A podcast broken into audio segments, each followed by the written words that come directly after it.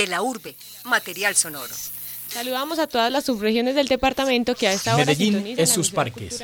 Sus plazas históricas. A través de una entrevista ustedes conocerán de su infancia, su juventud, sus travesuras. Y el programa fue realizado por Sergio De la urbe, material sonoro.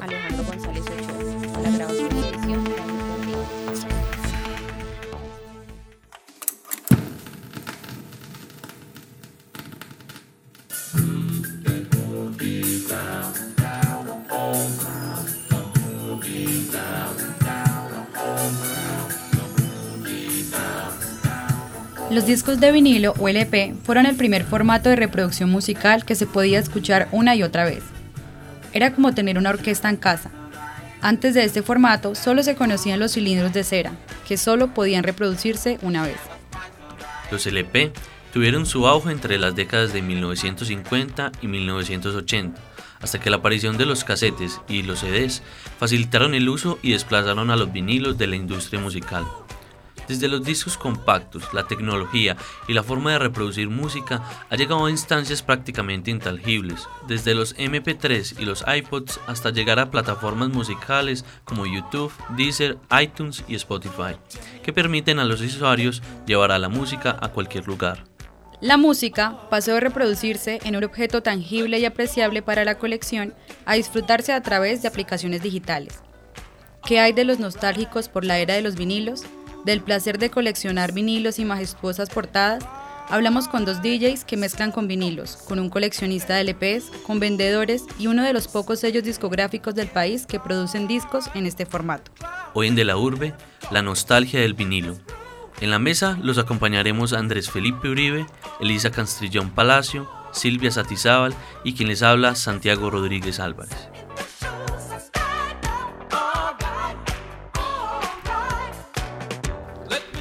Según el informe anual sobre consumo de música en Estados Unidos, en el año 2015 se vendieron casi 12 millones de LP en ese país. Un año después, 20.000 LP se vendieron en Colombia, según indicó un artículo publicado en Semana en enero de 2017. Estas cifras demuestran que el mercado de los vinilos no es un asunto marginal, sino más bien uno que va en aumento en el mundo, gracias a las nuevas modas, al amor por lo antiguo y retro que rescatan los jóvenes en la actualidad. Aunque Colombia es también una industria en crecimiento, son muy pocos los estudios que producen música en este formato, a pesar de que hay muchos que los comercializan. Elisa Castrillón habló con Pablo Mejía, fundador de Ruido de Fondo, uno de los sellos discográficos que le apuesta hoy en día a producir discos de vinilo a mano. Pablo, ¿cómo llegaste a interesarte por el mundo de los vinilos? Yo personalmente llegué al mundo de los vinilos pues desde muy joven. Cuando era niño mi, mi, papá me enseñó cómo funcionaba un vinilo y yo desde ese momento quedé fascinado con el tema, con, con la mecánica del tema, con, con el asunto de que es pues, literalmente un pedazo de plástico con la música grabada adentro. Eh, todas estas cosas me atrayeron mucho incluso de niño y ya después como creciendo co coleccioné música en, en, todo tipo de formatos, en vinilo, en, en CDs en, y otras cosas, pues, pero, pero siempre me, me atraía mucho el vinilo por eh, todos estos temas, pues, del el valor agregado que considero yo que tiene cada vinilo. ¿Cómo nace Ruido de Fondo Records? Ruido de Fondo nació como de estas, este deseo de hacer algo con el vinilo, de revivir la cultura del vinilo en Medellín, que fue tan, pero tan importante en, en años anteriores, con con sellos como Fuentes, pues cosas que, que marcaron un hito y, y, que marcar, pues que pusieron a Medellín en el mapa en cuanto a, en cuanto a la cultura y el comercio del vinilo. Eso desafortunadamente con el tiempo fue reduciendo, si bien nunca desapareciendo del todo, pero sí se redujo. Eso, pues, estas ganas de, de que eso volviera a nacer y querer hacer algo con el vinilo me llevó como a investigar mucho sobre, sobre maquinarias, métodos de producción, opciones diferentes y fue a dar entonces con las, con las herramientas que me, que me ayudaron pues a, a crear Ruido de Fondo Records. Ya afortunadamente somos varios, muchas personas a través de ya varios años trabajando pues como todos para aportar un poco hacia esto, a, a la cultura del vinilo en Medellín y en Colombia. Eh, afortunadamente ha crecido mucho en los últimos años y, y, yo creo que siempre va a tener esa base de los, los amantes apasionados del vinilo. ¿Cree usted que el mercado de los vinilos es uno que va en aumento? Sí, sin duda es un mercado en aumento. Si, si, miras cifras internacionales, todos respaldan pues este, esta idea.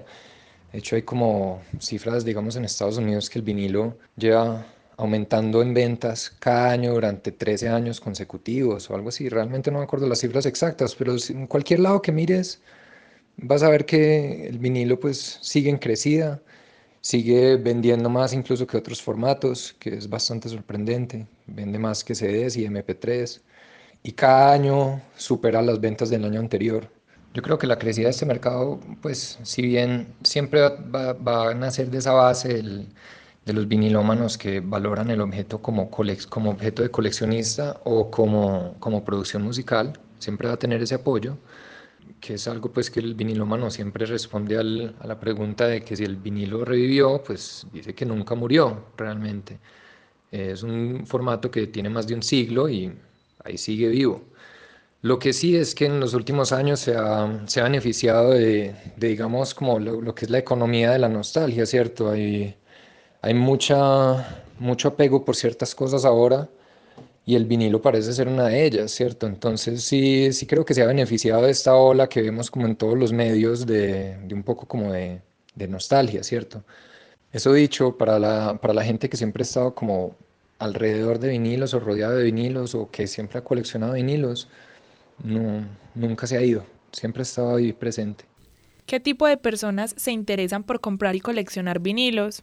Sería difícil decir exactamente qué tipo de personas compran vinilos, pero sí diría que gravitan hacia, ser, hacia personas melómanas, personas que son más apasionadas con la música, porque es un, es un formato que aporta, pues, aporta a uno más como, como apasionado del tema, porque es un objeto bonito, eh, te exige como estar en más atención, en estar volteando el lado, requiere como más, más eh, actividad el, proceso de la escucha, la carátula es amplia, es bonita, tiene el arte, tiene, digamos, puede tener un inserto con información, todo eso es muy atractivo para el melómano.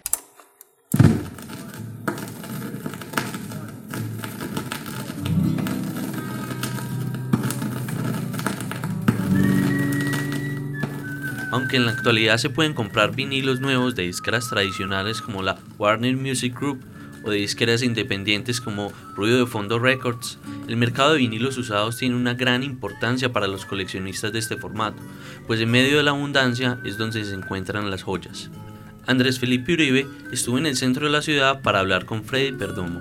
Él lleva más de 40 años vendiendo discos de vinilo. Rincón Musical y Musicales La Bastilla se llaman sus dos locales.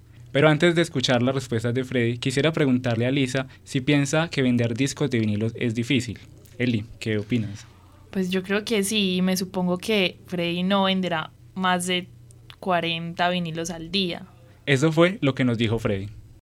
No, y lo que pasa es que no es difícil ahora en este tiempo que está volviendo otra vez la moda del, del disco, porque hace como 15 años para atrás se estaba como acabando, pero ha vuelto a resurgir otra vez y el, disco está otra vez de moda porque ya están saliendo los equipos de sonido, sale ya todo agujas y todo. ¿Cuánto cuesta un disco y cuántos vende al día Freddy Perdomo? Silvia, ¿qué opinas? Bueno, yo creo que un disco puede estar costando entre 30 mil y 40 mil pesos y que venderá por ahí al día 15 discos. Esto fue lo que nos dijo Freddy. Los vinilos van desde 2.000 hasta 10.000, 15.000, 20.000, lo que pasa es que hay más caros también. Pero aquí se vende más o menos de 15, de 20 para abajo. Hay veces que se venden 40, 50, 100 o 200. ¿Cuáles son los discos más caros? Santi, ¿qué opinas de esto? Bueno, yo diría mm, que son como los más raros o de pronto los que tengan mejor calidad. Esta fue la respuesta de Freddy. que valga más es que son muy escasos, por ejemplo los de rojo, los de salsa y, los bailables ya los otros que venden a 2.000 o 3.000 ya son muy comunes y se consiguen en cualquier parte así que usted mire que pilla otro negocio de música se consigue. ¿Quiénes son los que más compran discos de vinilo? Silvia, ¿tú qué crees? ¿Los jóvenes o los viejos? Pues yo creería que los viejos porque fue el formato con el cual ellos crecieron. Veamos qué nos respondió Freddy. Primero venía mucho el señor de la mayor de mayor de edad, pero ahora está viniendo mucho joven a comprar más que todo, lo que se vende aquí más que todo la salsa, el rock y los, los bailables viejos. ¿Cuál es el género más vendido? Eli, ¿cuál crees que es? Yo diría que los clásicos de la salsa, el bolero, como esa música de antaño, no sé. Veamos qué nos dice Freddy. No, bueno, porque, ¿cómo le dijeron que, por ejemplo, los de Rolo, que, de los de rock, esos de, de Pink Floyd, le, pero eso así, música así. ¿Qué tanta competencia hay en este mercado? No, lo que pasa es que aquí en competencia aquí en Medellín son por ahí unos, unos 8 o 10 vendedores de música. Y por último, ¿cuál es el motivo del auge de la venta de discos de vinilo? Bueno, yo creo que es que, que el disco está volviendo a coger esto por lo que no hay nada más. El CD ya se dañó, ya casi no se vende. Las memorias, para que usted va a abrir una memoria de esas, tiene que esperar que, que eso ruede, ruede hasta que le salga el disco que le gusta a usted. En cambio, estos discos de voz, y no colocarlo. Y atrás de la carátula le está leyendo la información del cantante, de la orquesta.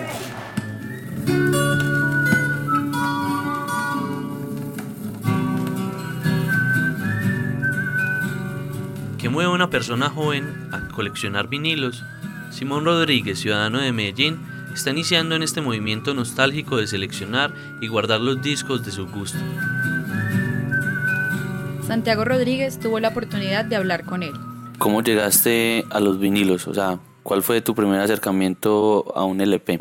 De que tengo recuerdo y que lo escuché atentamente fue cuando mi hermano estaba viviendo solo y los puso a escuchar porque un compañero él tenía el tornamesa y ahí pudimos escuchar unos que teníamos viejos como el Dark Side of the Moon de Pink Floyd y ahí le empecé como a coger el gustico a escuchar en vinilo.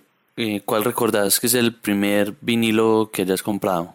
Primero lo, yo busqué por una página en Facebook de una persona y encontré porque hay un guitarrista que me gustaba mucho que se llama Jeff Beck y entonces nos encontramos en el éxito de Laureles y ahí se lo compré. Y él me habló de un evento que se llama La Vinilada, que lo era justamente como dos fines de semana después. Y ahí fui y ya hice como mi primera tanda de vinilos que compré, que fueron como unos 8 o 10. ¿Qué es lo que lo motiva a uno a comprar un disco? Em, para mí es como la experiencia de, de, escuchar la música. Tú lo puedes escuchar tranquilamente el disco que sea en YouTube o por Spotify, pero el como la experiencia de tener que ir a tu estantería, sacar el disco, ver la portada, sacar el envoltorio, poner el disco en la mesa, el lado uno y ya poner la aguja para que empieces, como la experiencia, tú estás sacando el tiempo para hacerlo, no simplemente estás dando un clic para escuchar algo. ¿Cuál es la diferencia si compras tanto discos viejos como usados? Es que lo que pasa si uno los compra nuevos, usted está yendo a la fija de que el disco que está viendo usted es el original y que la carátula es bien y que el disco no está rayado o haciendo ruiditos. Y lo que tiene malo es que obviamente van a ser más caros normalmente. Eh, y tú cuando los compras usados tienes que estar más abierto. Seguramente no vas a encontrar el disco que tú quieres exactamente en esa tienda, pero vas a encontrar discos que alguna vez te sonaron o que viste o que por ejemplo simplemente te gustó la portada o o es un artista que conoce muy poquito y quiere escuchar más. Y obviamente uno tiene que rebuscar y saber y ver que no esté con el super rayón o que muchas veces que no esté el disco que no es en la portada que no es. Obviamente la ventaja más grande es que son más baratos. ¿Qué precio estarías dispuesto a pagar por un vinilo o cuál es la consideración para gastar eh, 10 mil pesos o 100 mil en un LP? Ya diría como de la rareza y, el gusto que tengas y obviamente pues si está nuevo y por ejemplo si es de una banda que es más moderna y que sabes que los vinilos de ellos no están no a ser usados obviamente cuando vayas a comprar uno de ellos lo más seguro es que te va a tocar comprar los nuevos entonces ahí obviamente podrías eh, ir más dinero y obviamente si, si es quizás un disco doble incluso más no sé lo máximo que estaría yo dispuesto a pagar incluso por una que me guste y que sea moderna y fácil de encontrar serían 150. Y ya por disquitos que no conozco mucho y que estén usados, 10 mil, 20 mil, obviamente negocios porque uno nunca compra un disco solo, normalmente uno siempre hace como una sandita, entonces pide un descuento. Eh, ¿Cuánto es lo máximo que has pagado por un vinilo? Diría que 20 euros, que está rondando, no sé, los 70 mil pesos. Era el Abbey Road de los Beatles.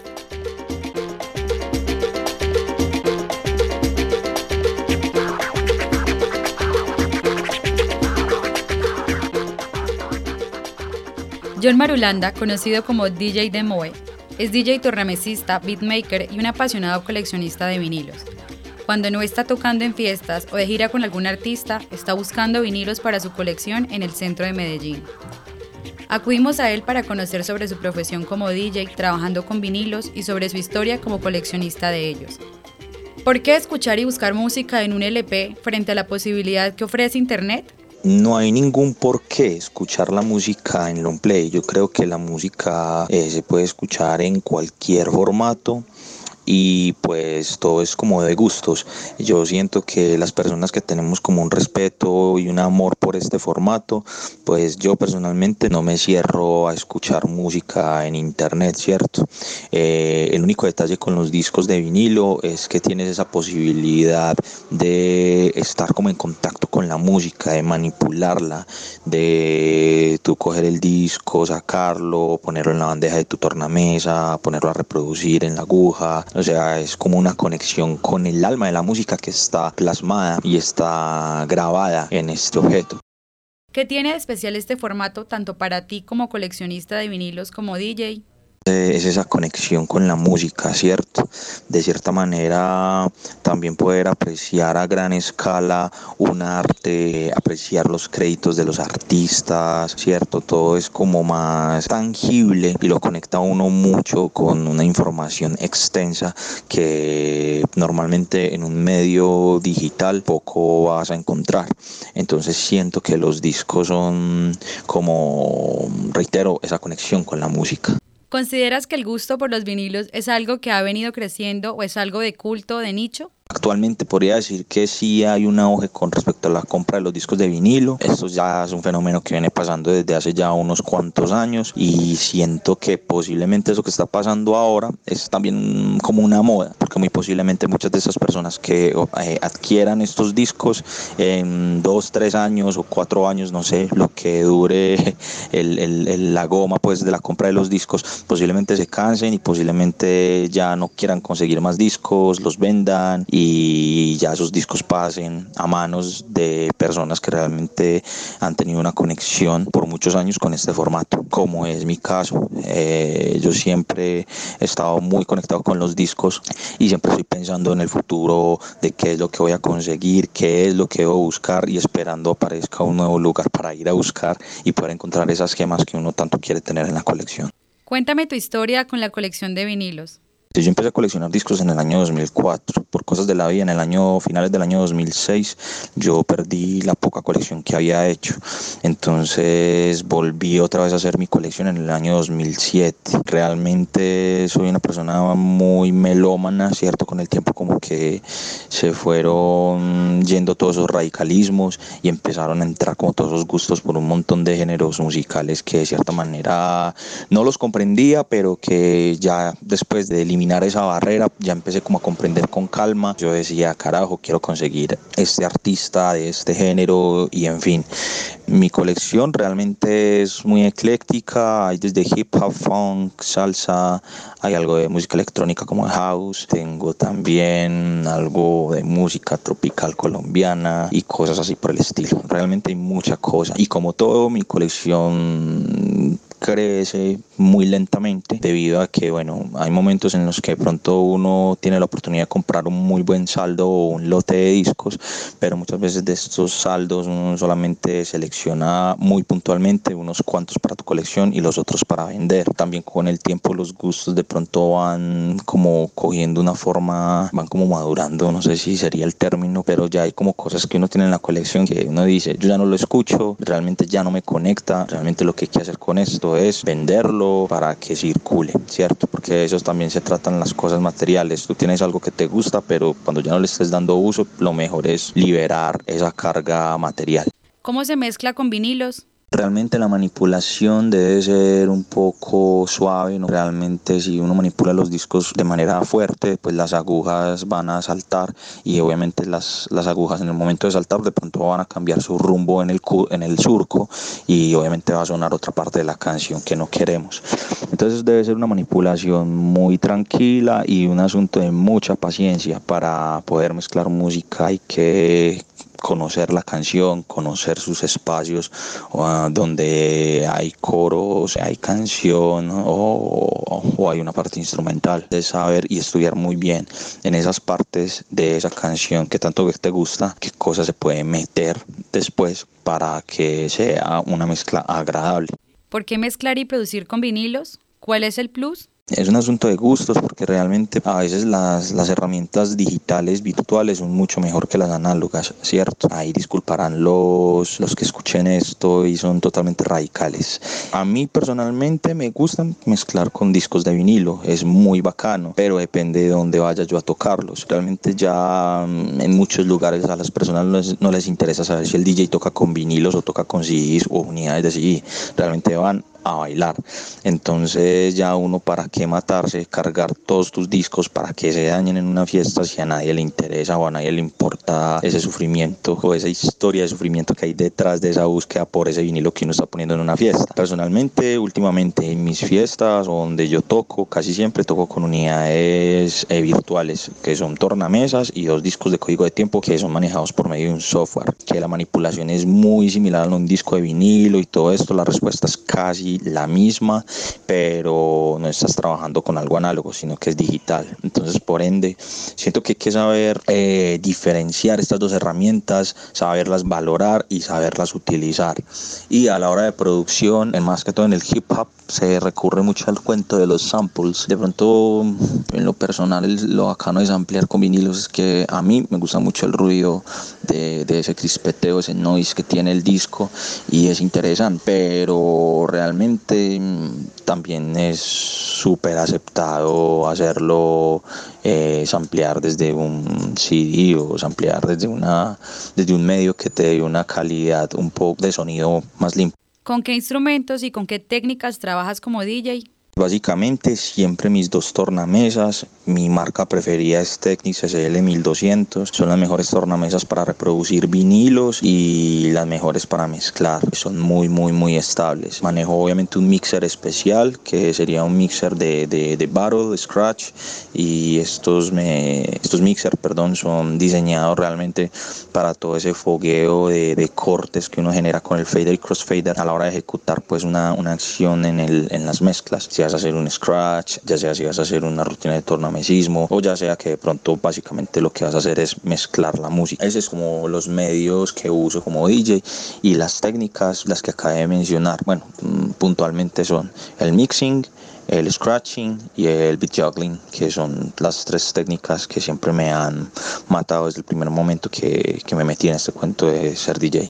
¿Cómo es tu proceso de digging o de esa búsqueda del disco perfecto? Bueno, primero que todo, para los que no saben qué es el digging, el digging es en español escarbar. Yo hago digging casi todo el tiempo, debido a que estoy cerca al centro y tengo las tiendas de discos aquí al lado. Prácticamente cuando tengo tiempo estoy yendo a una tienda de discos, casi que diario. Prácticamente aprovecho estos espacios para conversar con muchos conocedores de música, los mismos vendedores, para hablar de historias acerca de los discos o historias acerca de los vendedores de discos de aquí de la ciudad. Cuando voy a otra ciudad es lo mismo, saco mi rato para ir a buscar una tienda que esté cerca del hotel o donde me esté quedando para poder encontrar esas joyas que tanto uno está esperando tener en la colección. ¿Cuál ha sido la joya más valiosa que has encontrado? Para mí es muy complicado decir cuál ha sido la joya, porque realmente mi colección, que son todas las joyas, para mí todas están como un mismo nivel. Obvio, hay discos que son un poco más difíciles de encontrar y que están como en un rango más alto, pero es muy difícil decir cuál es la más valiosa como tal. Pues para mí yo creo que todos los discos que tengo son, son valiosos.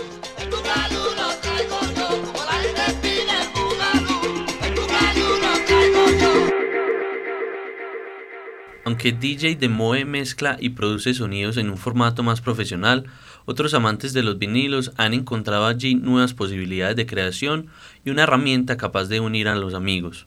Samuel Ochoa es uno de ellos, también colecciona LPs. Es uno de los tres integrantes del colectivo Los Hijos de Tere, que mezcla con vinilos y en tornamesas.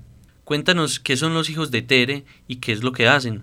Nosotros nos dedicamos más que el ser DJs, al ser discómanos, al ser melómanos, a que nos encante tanto la música, que perder tiempo o ni siquiera perder, sino buscar y buscar vinilos y que eso se le vuelva la vida a uno. No solo el ponerlos, pues, sino todo lo que conlleva tenerlos como si fueran la minita. ¿Cómo llegaste al mundo de los vinilos y cuál fue ese primer acercamiento?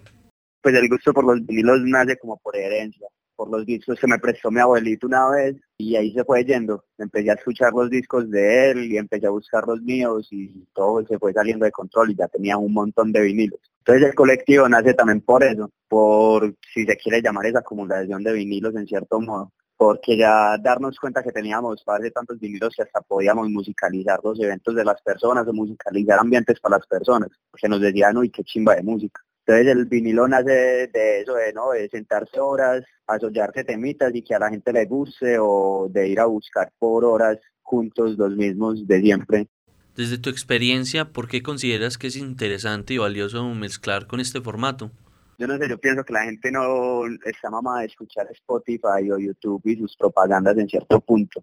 Entonces la gente necesita también que le musicalicen los ambientes, weón, por eso nace el DJ porque necesitan a alguien que esté ahí pendiente de la música, porque es un trabajo también difícil, así como el barman va a estar encargado de la del, del bar, el DJ es el que se encarga de la música, pero el asunto de los vinilos en este punto también es algo como de recuperar un poco el pasado, de, no querer dejarlo ir, entonces por eso seguir con ese método que puede ser un antiguo, pues, que mezclar con vinilos o eso, porque entonces se vuelve un hobby, se vuelve un coleccionismo, porque vos puedes tocar primero lo que tenés y segundo lo que es tu, tu género o tus gustos, porque solamente vas a buscar eso.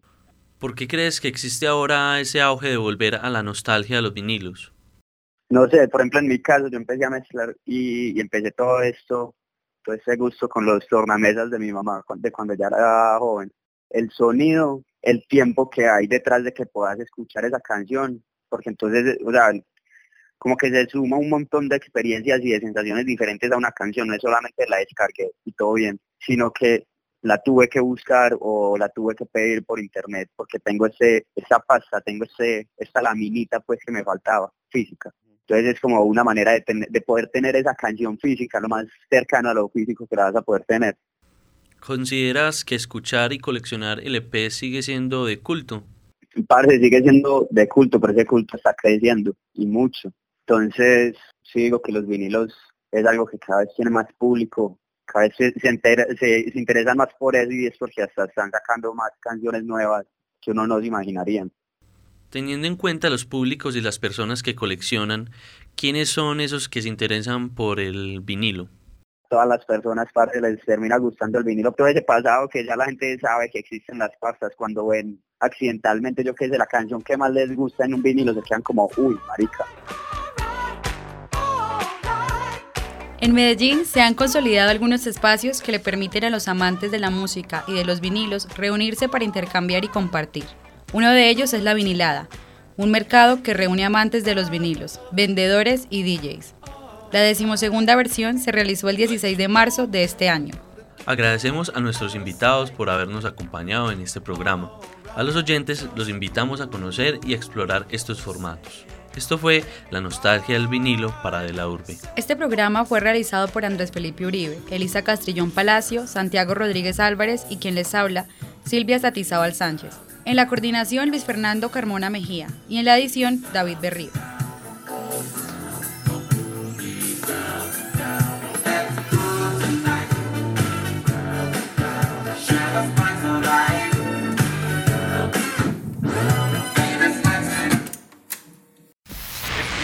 De la urbe, material sonoro.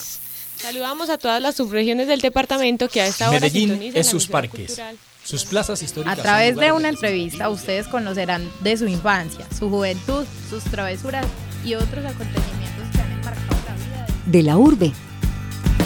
Material sonoro. Hemos llegado al final de La Urbe. Este programa fue realizado por Sergio Castrillón, Alejandra Carmona. En la coordinación, Alejandro González Ochoa la grabación y edición David Berriz. Hasta pronto.